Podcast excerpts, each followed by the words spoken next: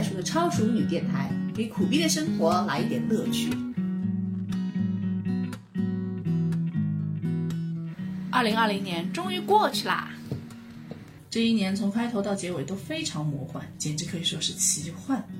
奇幻的庚子年终于过去了，这六十年一遇的魔力让我真的很无语。大家好，我是伊娃，我是这位无语的小七的朋友，我们是共同追星的战友，携手通往绝境路飞奔的驴友。那今年这一年呢，有一个词非常走红，就是内卷。哎，内卷其实就是自相残杀哎。对，就是行业内部的自相残杀。所以呢，以至于我这样一个家庭主妇也深受到了内卷的威力，就是我还在网上被暴击了一回。哎，你想说的是不是那个张桂梅拒绝了她全职主妇的学生的捐款的事情？对，就是因为这件事情引出网上很多关于全职太太的讨论。然后呢，我看了很多的文章，吃很多瓜，大部分的意见都是不支持女性做全职太太的。所以呢，我心里面也受到了一点创伤。但其实全职太太是一个很古老的职业，从古一直有，而且从古代来说的话，基本上所有人都是全职太太。哎，最大全职太太就是皇后。我觉得吧，皇后其实更像一份工作吧，因为她还要管理后宫的嫔妃，然后我觉得他就是后宫的首席运营官，就后宫的 COO 嘛。整个后宫就像一个后勤部门，嫔妃呢更像打工人。那我很好奇，他们 KPI 怎么算呢？就是你要怎么完成这个 KPI 的嫔妃的 KPI 的量化指标？对，我觉得他们比如说每日的打卡签到算一个，就是去皇后那里请安，去太后那里请安，去太皇太后那里请安，说不定还要去皇上那里看看。嗯，但我觉得啊，你要去能去皇后那里请安，你首先你得升级打怪，不然的话，你一个小答应，你连去皇后面前请安的资格都没有。升级打怪，其实我们能了解到的就是很多电视剧里的那种宫斗戏，嗯就《甄嬛传》嘛，对对对，如懿也可以嘛，最近对吧？啊，《如懿传》。对对。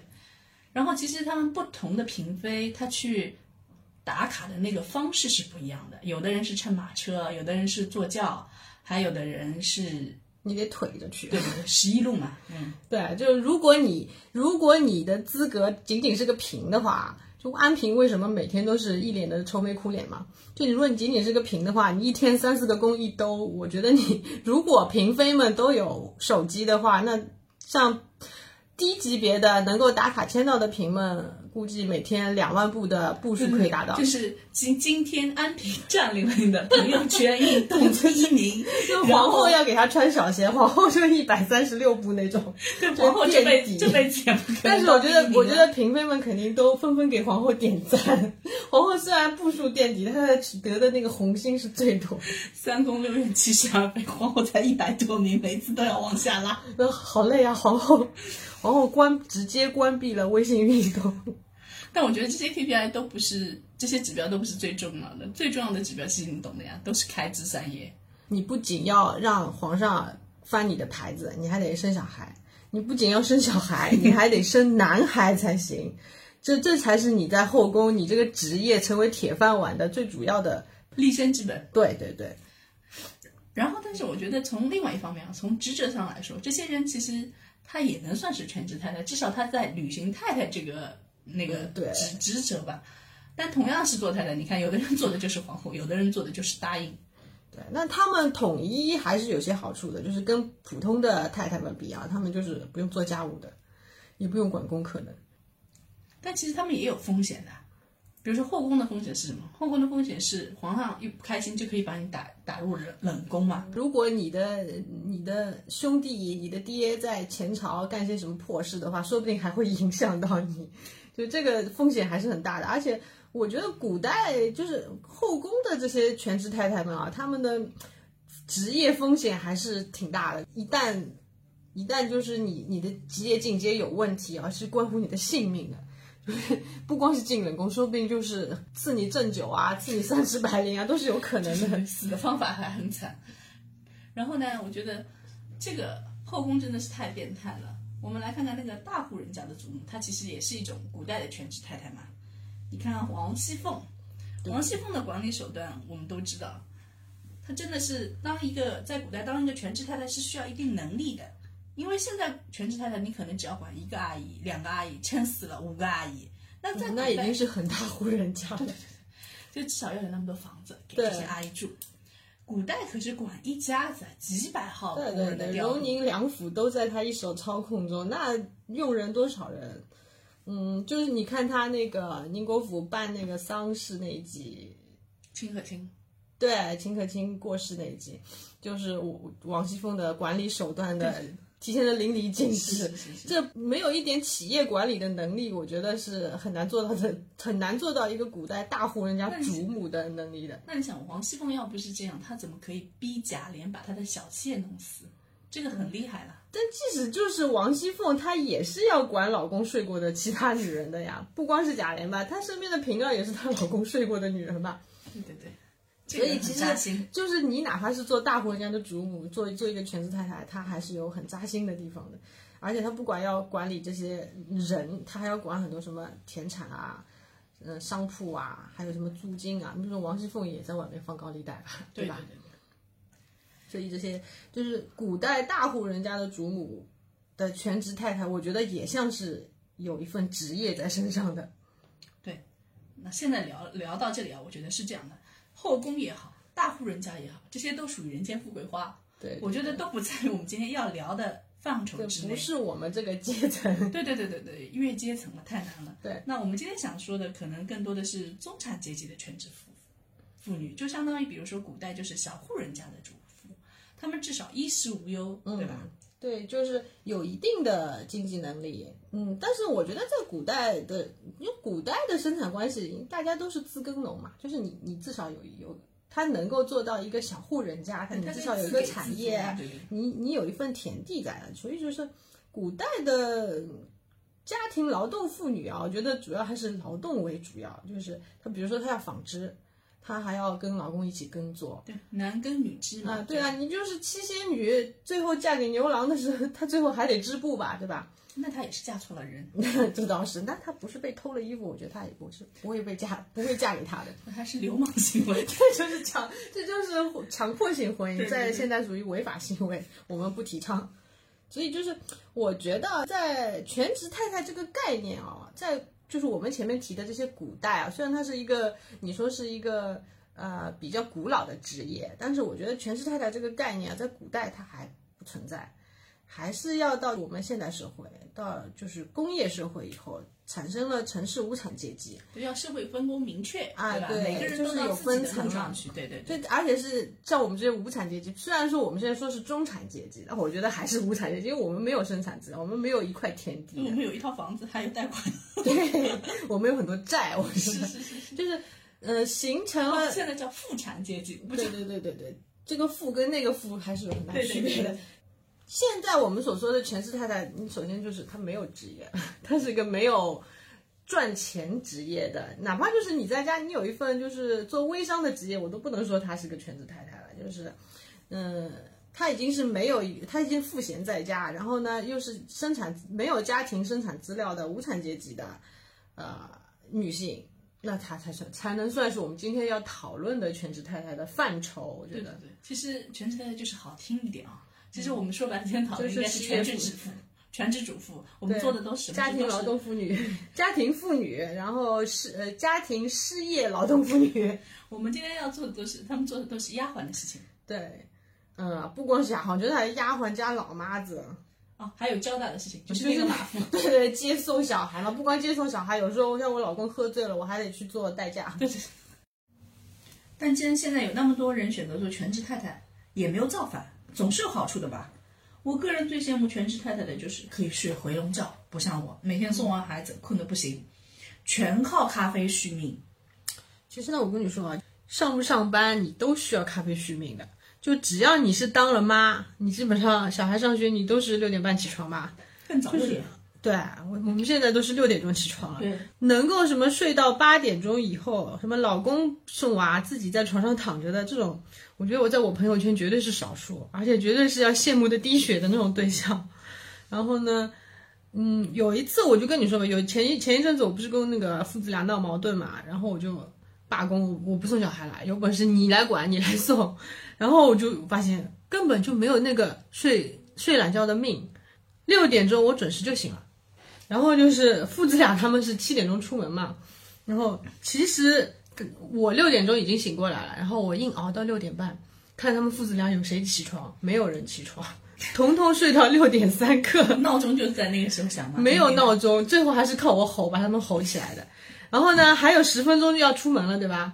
两个人就抢厕所，就一一个要上厕所，一个要刷牙，然后呢，就是早饭也来不及吃了。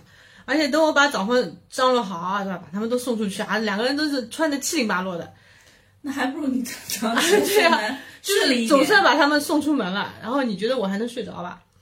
基本上也就是睡不着了。然后我也只能坐下来弄杯咖啡续个命。哎，话说真真的，自从有了孩子以后，睡眠就变得乱七八糟了。哎，小的时候要喝奶，是吧？反正夜奶他对夜奶夜奶也难戒，早上也是的。啊你想睡午觉也睡不了，反正他两三个小时，最多三四个小时吧，啊一定要喝，然后眼睛闭了就找妈。嗯，然后后来上幼儿园，你要接送吧。对啊，关键的关键，小孩子很奇怪的，他平时嘛早上叫不起来，双休是日嘛醒得来对。对对对对，就是平时你要是本来六点半要叫他起来，哇，太难了，连抽带打带骂，然后喉咙或砰砰响，我都怀疑邻居会不会投诉我。然后等到等到周末，你你打算睡啊？今天总算可以不用六点钟起床了。然后打算睡一会儿的时候，他六点钟跑跑过来了，妈妈，妈妈，妈妈，妈妈，妈妈。妈 妈还算好的，我们最小的时候就坐在，就开始把屁股啊，坐在对对脸上。都是物理攻击。我跟你说，现在是语言攻击，以前是物理攻击。不把你弄醒，他绝对不会罢休的。你你觉得你应该睡懒觉的时候，他从来都不让你睡懒觉。我这个人就是的，你你也知道，我现在睡眠很不好嘛，睡眠质量很不好，就是因为我前面十年都是我在带小孩，就小孩生下来基本上就是跟我睡的，然后嗯、呃半夜喂奶啊、换尿布啊，然后我现在睡眠就跟老年人一样的，经常半夜三点钟就醒过来。你们有时候会看到我半夜三点钟发朋友圈，或者是凌晨三点钟要是醒了，我会给你点赞。我有的时候五点多对啊才醒过来，看到三点多发的，去点个就赞。全是阿姨妈妈们在凌晨三点能找到人，为什么都是那些睡不着的阿姨妈妈？因为凌晨五点钟、六点钟基本上都是这些阿姨妈妈们。然后你你三点多醒了，你怎么办呢？你你不睡吗？不睡到第二天早上就崩溃了，那就逼着自己翻大概半个小时、一个小时能睡着。那睡一个小时，睡一一两个小时，六点钟你你得起来了吧？我关键现在真的是乱七八糟。比如说你在该睡午觉的时候，其实是睡不着的。啊，对。但你到晚上七八点的时候，你就特别困。我前天是不是跟你说辅导功课坐在沙发上面睡着了？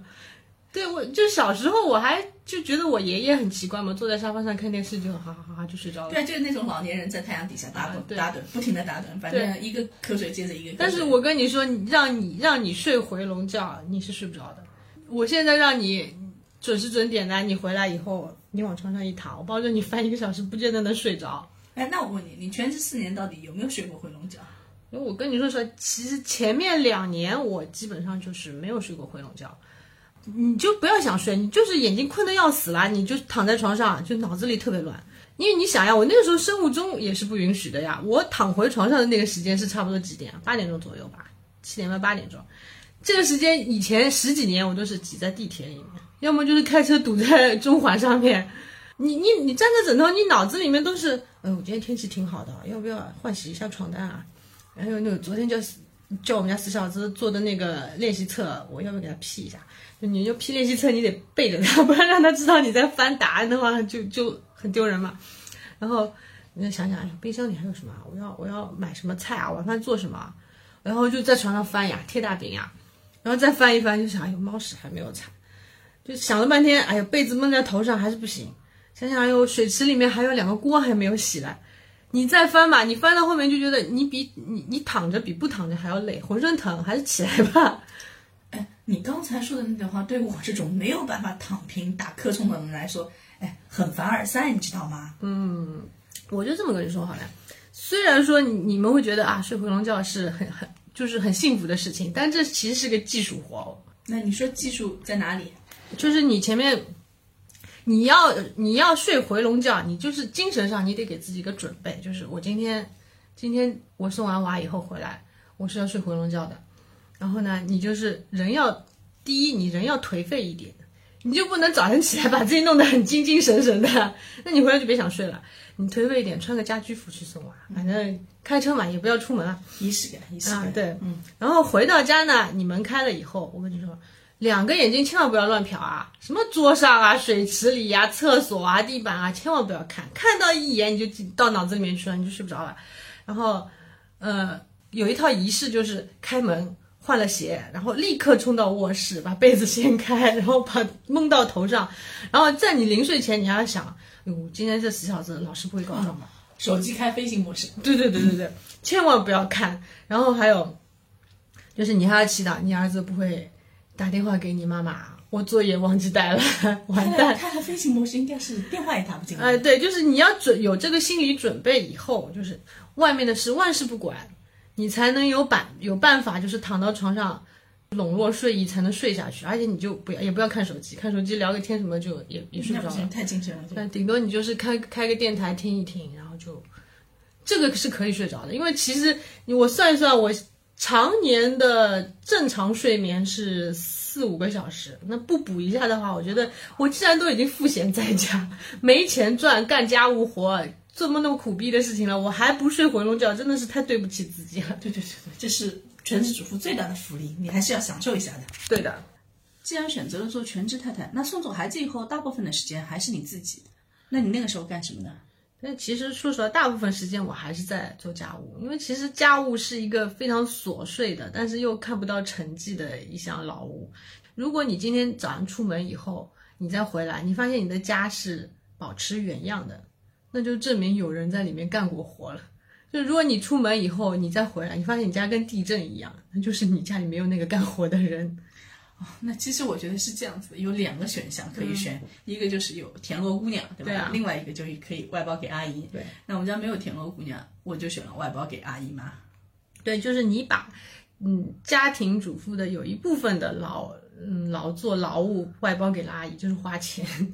对，基本上你有一大部分的薪水其实是阿姨在。对对对，阿姨在只要我的薪水能够 cover 阿姨的薪水，我觉得这个外包关系就可以继续成立下去。啊，对，所以就是你，因为你现在是把这些琐碎的事情都外包给阿姨的。你还记得你前阵子，呃，就前两天吧，你不是买了很多文创产品吗？对。然后，然后你还问我你要吧？我说，我说我不要。然后你还说，嗯，你这个人还是比较理性的。屁嘞，我不是因为理性，是因为这些文创产品放在我家里面是要我自己亲自擦灰的，好吗？就是你已经把这个文创产品需要擦灰的劳务外包给了阿姨，对对，我已经无视，因为我没有做，我会无视对你才可以轻易选择。所以为什么很多老公会觉得会无视，也会无视家里面的？就是你已经你这样的人已经是做过家务的人，你能理解一下做家务的事情了。但是你把它外包给阿姨以后，你你都会忘记这件事情，就是琐碎的家务带给你的。因为 list 太多了，就是这个没办法列在那个 list 里面，就很容易忘记。对，就是你已经不能再体会了。即使是你是一个女性，你是一个也做过家务的女性，你都会把就是做家务的琐碎和痛苦忘记掉。就其实也不是忘记掉，应该是没有就是量化，因为它真的没办法量化。你不是你每天在接触的情况下，你是不能真切的体会到那个。就是有有很多人会问我，你那么多时间在家，你都在做家务吗？我说，其实如果我认真做家务的话，不是眼眼睛一闭，地震当没看见的情况下，我认真做家务的话，嗯，那我如果送完小孩回来，等等我把这些家务做完，准备好晚餐的大部分菜以后，我能坐下来已经是两三点钟的时候了，下午两三点钟的时候，你也知道接小孩就是三四点钟嘛，那基本上我能喘口气的时间也就是一两个小时了。所以我前两天看到有一个新闻嘛，说是日本有个大小姐嫁给了一个没有工作的男人，然后呢，这个人自己去创业养家，对，那个是那个大小姐自己在创业对的，对对对对然后她还要给年长十三岁的老公很多零花钱，但她自我感觉很幸福。那其实我觉得逻辑是通顺的嘛，因为只要有人把家务全包，性格又好，有什么不乐意的呢？对，当时我看你你推给我的时候，我就是我我看标题时觉得很不可思议，怎么还有这样的女人 嫁给一个大自己十三岁的人，然后还还就是赚钱养家，还要给自己老公还要给自己老公零花钱，我。她老公是长成吴彦祖还是怎么样？我当时觉得很不可思议，然后仔细看了以后才发现，哦，原来就是她老公，她老公每天早晨五点钟起来，把家务家务打扫的井井有条。我跟跟你说，我做了四年家庭主妇，我跟他比，我输掉了。我家里绝对没有他们家整齐，而且五点钟我打死我也起不来床。我六点钟每天六点钟起床，我就一肚子怨气了。然后她老公还在发展个人爱好，骑那个小轮车嘛。对对对对对对。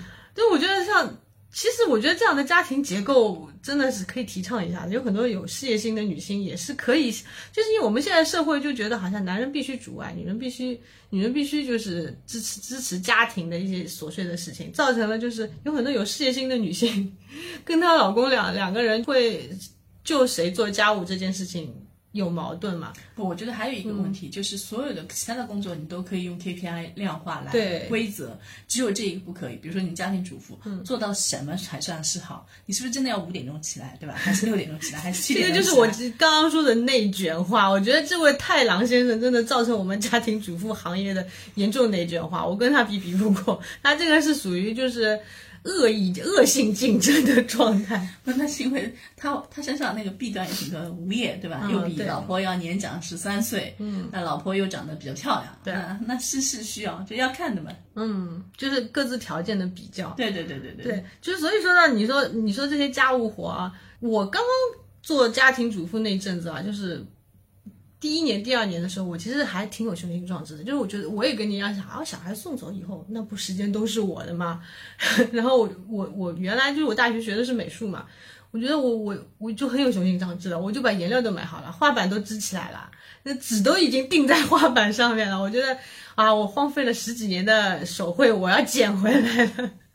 但是你上次去我家也看到，我那幅素描到现在还只画了一半，就还只有雨伞，那个纸袋还在，还还是一个框架，时间都是碎片化的，剩下来让你就是在精神上提升自己的，好像 还真的挺难的。就是你没有强大的毅力的话，我觉得很难做到。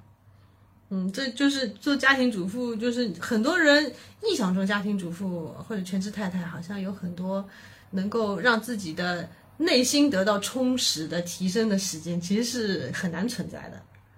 要不就是你，要不就是人间富贵花的那些贵妇们，就家里有两三个阿姨，把这些琐碎的事情都处理掉以后，她可以，她可能可以坐下来慢慢的。提升自己，他他要遇到的是另外一个问题啊，有可能是的另一个小三啊，另一个阶层。对对对。包括其实我认识有几个，就是家里条件挺好的全职太太，可以说是太太了。家里面是有一一两个、三四个阿姨都有的，但是人家也是其实六点半起床送小孩的，所以还是要有竞争的嘛，对吧？对，内卷化嘛。是是是。全职太太还有一个福利就是可以更多的陪伴孩子。我一直很愧疚的是，我们家孩子在零到七岁的时候，我的陪伴不够多，所以我觉得造成他各种问题。对，作为一个孩子嘛，尤其是小孩上学以后，我觉得其实人生最大的战场就是在放学以后。放学以后的，嗯，你要承受的压力，其实比你上班时候，我觉得还要大。对。对，不可控性更大。这个不管全职或不全职，就是对全职的报记得早一点，然后不全职的可以，比如说熬到七点以后才接受至少就是至少就是在上班的时候可以不要再想，哎，这小子不也有很多妈妈通过监控在看儿子有没有在做作业，孩子有没有在家里没有那只能鸵鸟一点。对，还是不要小看监控，影响影响心情。就是美化来说啊，就是我以前看了很多育儿书，对小孩、对家长的要求，尤其是对妈妈的要求，就是对孩子要有更多的陪伴。但这些育儿书其实后来就是给了我很多内疚感，是这些育儿书。就是我的孩子在上学以前，嗯，包括呃三四年级以前，我我都是还是个职业女性嘛，那我就觉得我对他的陪伴是很挺少的。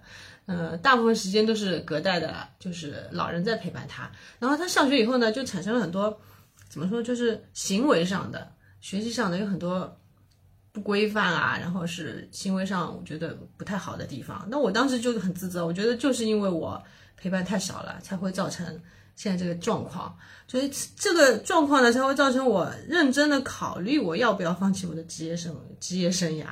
然后呢，这些陪伴就。太少陪伴造成的呃内疚啊，或者是嗯以前看了很多育儿书给我带来的那些心理压力呢，还有我的孩子在学习上面的挫败，就会造成我就是我现在选择做一个全职太太的，我觉得是最大的成因吧。那你发现陪伴多了以后，孩子会变得好一些吗？嗯，其实也是，呃，效果并没有想象中那么好。我但我跟你说，就是育儿书这个事情，其实是我觉得尽信书不如无书，是我现在对育儿书的想法。就是对对，我觉得因为育儿书是这样，比如说他有一个这样的妈妈，有一个这样的孩子，啊，对，只有这两个人匹配的时候，这套经验他给你一个 for example，然后你你去照这个做的时候，会发现没有一个孩子是照育儿书上的例子来生长的。对对，还有没有一个妈妈会照育儿书上那个样去做的。啊，呢？对，没，我照着做过。啊，我照着做过，然后发现我儿子给我的所有的反应都不是育儿书上说的那样，因为因为我不是因为我只有我儿子一个小孩嘛，就你你们还可以说老大照书养，老二照猪养，我们家是我曾经真的是照书养过的，然后发现很 很失败，很挫败。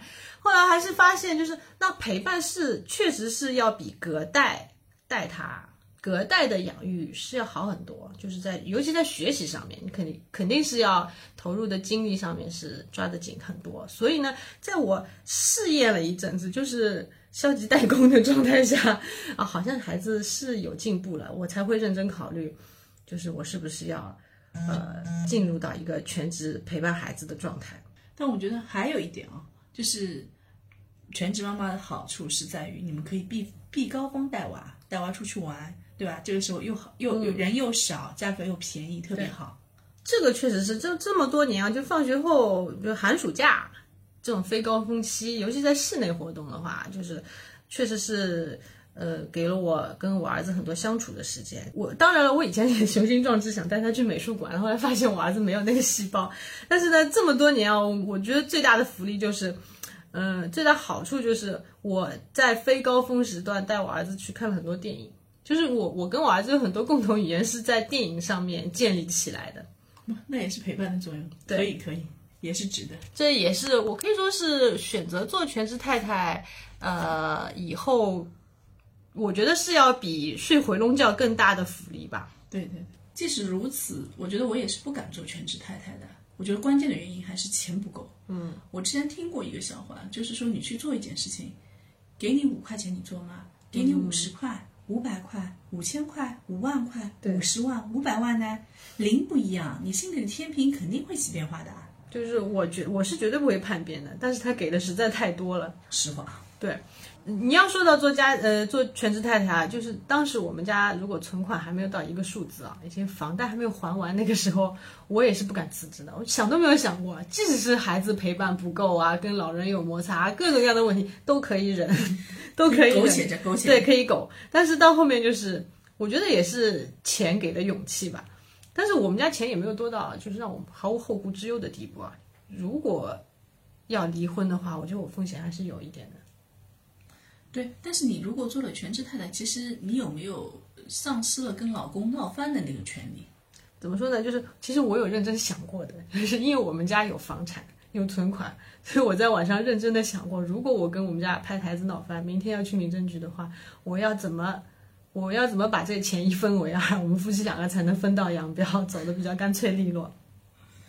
离婚的话，就但是我我我能理解很多人说，就是尤其是我看过前阵子就是那些文章嘛，关于张嘉美，呃，老师不让女性们做全职太太，就有很大的一点就是说，你们有可能会被离婚。对，我是觉得被离婚可能是全职太太这个故事里面最狗血的一部。对，也是风险最大的，对的而且是最因为你看吓人的一步。所有的电视剧里面都有这样的场景嘛，比如说这个老公跟他的秘书好了，还成双入对到处走，然后老对太太呢总是最后知道的。嗯这就是，其实这种故事啊，这种事情，其实我在故事里看过很多，但是其实我身边挺少的。大部分老婆其实都挺有柯南的精神的。但是柯南是破案要死人才破案，他们就是给你一点点蛛丝马迹，就防范于未然。对，老公基本上行踪啊、财产啊，还是大部分掌握在老婆的手里面的。哦，这样说来，我觉得我在疫情期间，我有个朋嗯友来找过我的，她也是跟她老公是就是当年是一起创办他们公司的，但是后来因为家里是的事情合伙人，对对对，家里的事情比较多，然后他老婆就慢慢退下来了。那果然就是女性还是得退下来。对，然后他就当然财务方面她还是知道的，嗯所以在她老公就是经常说要出差啊，要什么的时候，她就闻到了一些不太对劲的味道。因为你干的这些事，当年我也在干，你你的那些行程我能不知道吗？对对，然后他是从比如说你的支付宝、嗯银行账账号、账单、打车、外卖，还有你的一些嗯现在而且都是线上支付嘛，对对对，就是账单一拉，你所有的行踪、你的那个路径，大对，数据嘛。你的出轨途径都已经勾画好了。对，这就今年的另一个词就是大数据嘛，就所以说，大数据也造成了现在出轨也是很不容易的一件事情。就是，所以被离婚这件事情，我觉得，嗯，也要看你这个太太是怎么去操作了，尽量不要走到那一步。前两天不是呃前两年吧，看过那个就是曹云金的那个离婚声明，他不是写的那个男方养家，女方无收入，哎，婷婷，我插一句啊，现在他啊叫曹金，对对对对对，我们要把那个字摘掉，对对对对就是代表老郭把他自己对，作为一个德云社的粉丝，这个这个错误不应该有。曹金这个人，啊、他说了男方养家，女方无收入，所以他他们当时那个离婚官司不是也打得挺大的嘛？就是我觉得他老婆挺惨的，打他前妻挺惨的。哎，那你说做全职对吧？对老公的人品有什么样的基本要求呢？嗯，至少不能像曹晶那样吧？像像曹晶那样的人，就是他当年是怎么对师傅的？他师傅对他恩重如山，他都能翻脸不认人。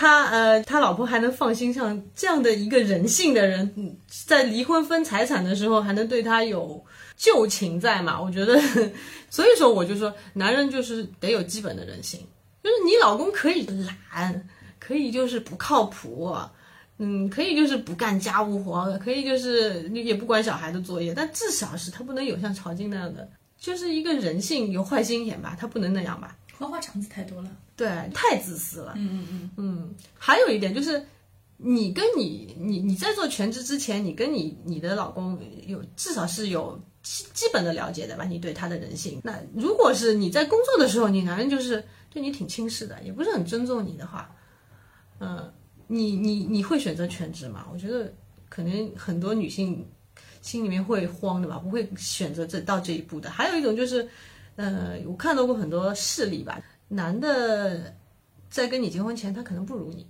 你比他混得好，呃，然后甚至是那男的是靠你发达的，就是陈世美嘛，还有那种，但但那种。一旦就是你成了全职以后，尤其是像你刚刚说的，就是跟老公一起开公司啊，然后你你你退居二线了，一旦他抖起来以后，他掌握了全局以后，我觉得那种就是一旦你被离婚，他翻起脸来，那故事就有点精彩了。对对，当年那个有一个常熟的案子就是这样，嗯常熟的一个大学教授，他伙同他妈把他媳妇杀了。哦那个太残忍了。对对对对，他他他老老娘是把他媳媳妇砍头死了，对砍掉了，砍掉。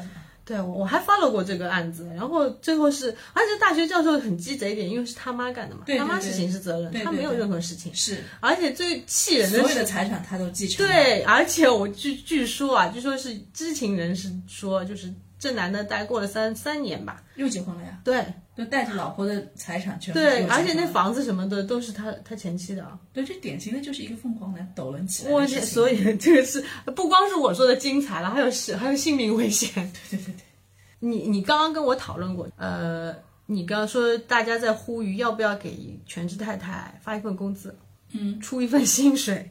其实我作为一个全职的，我觉得不需要。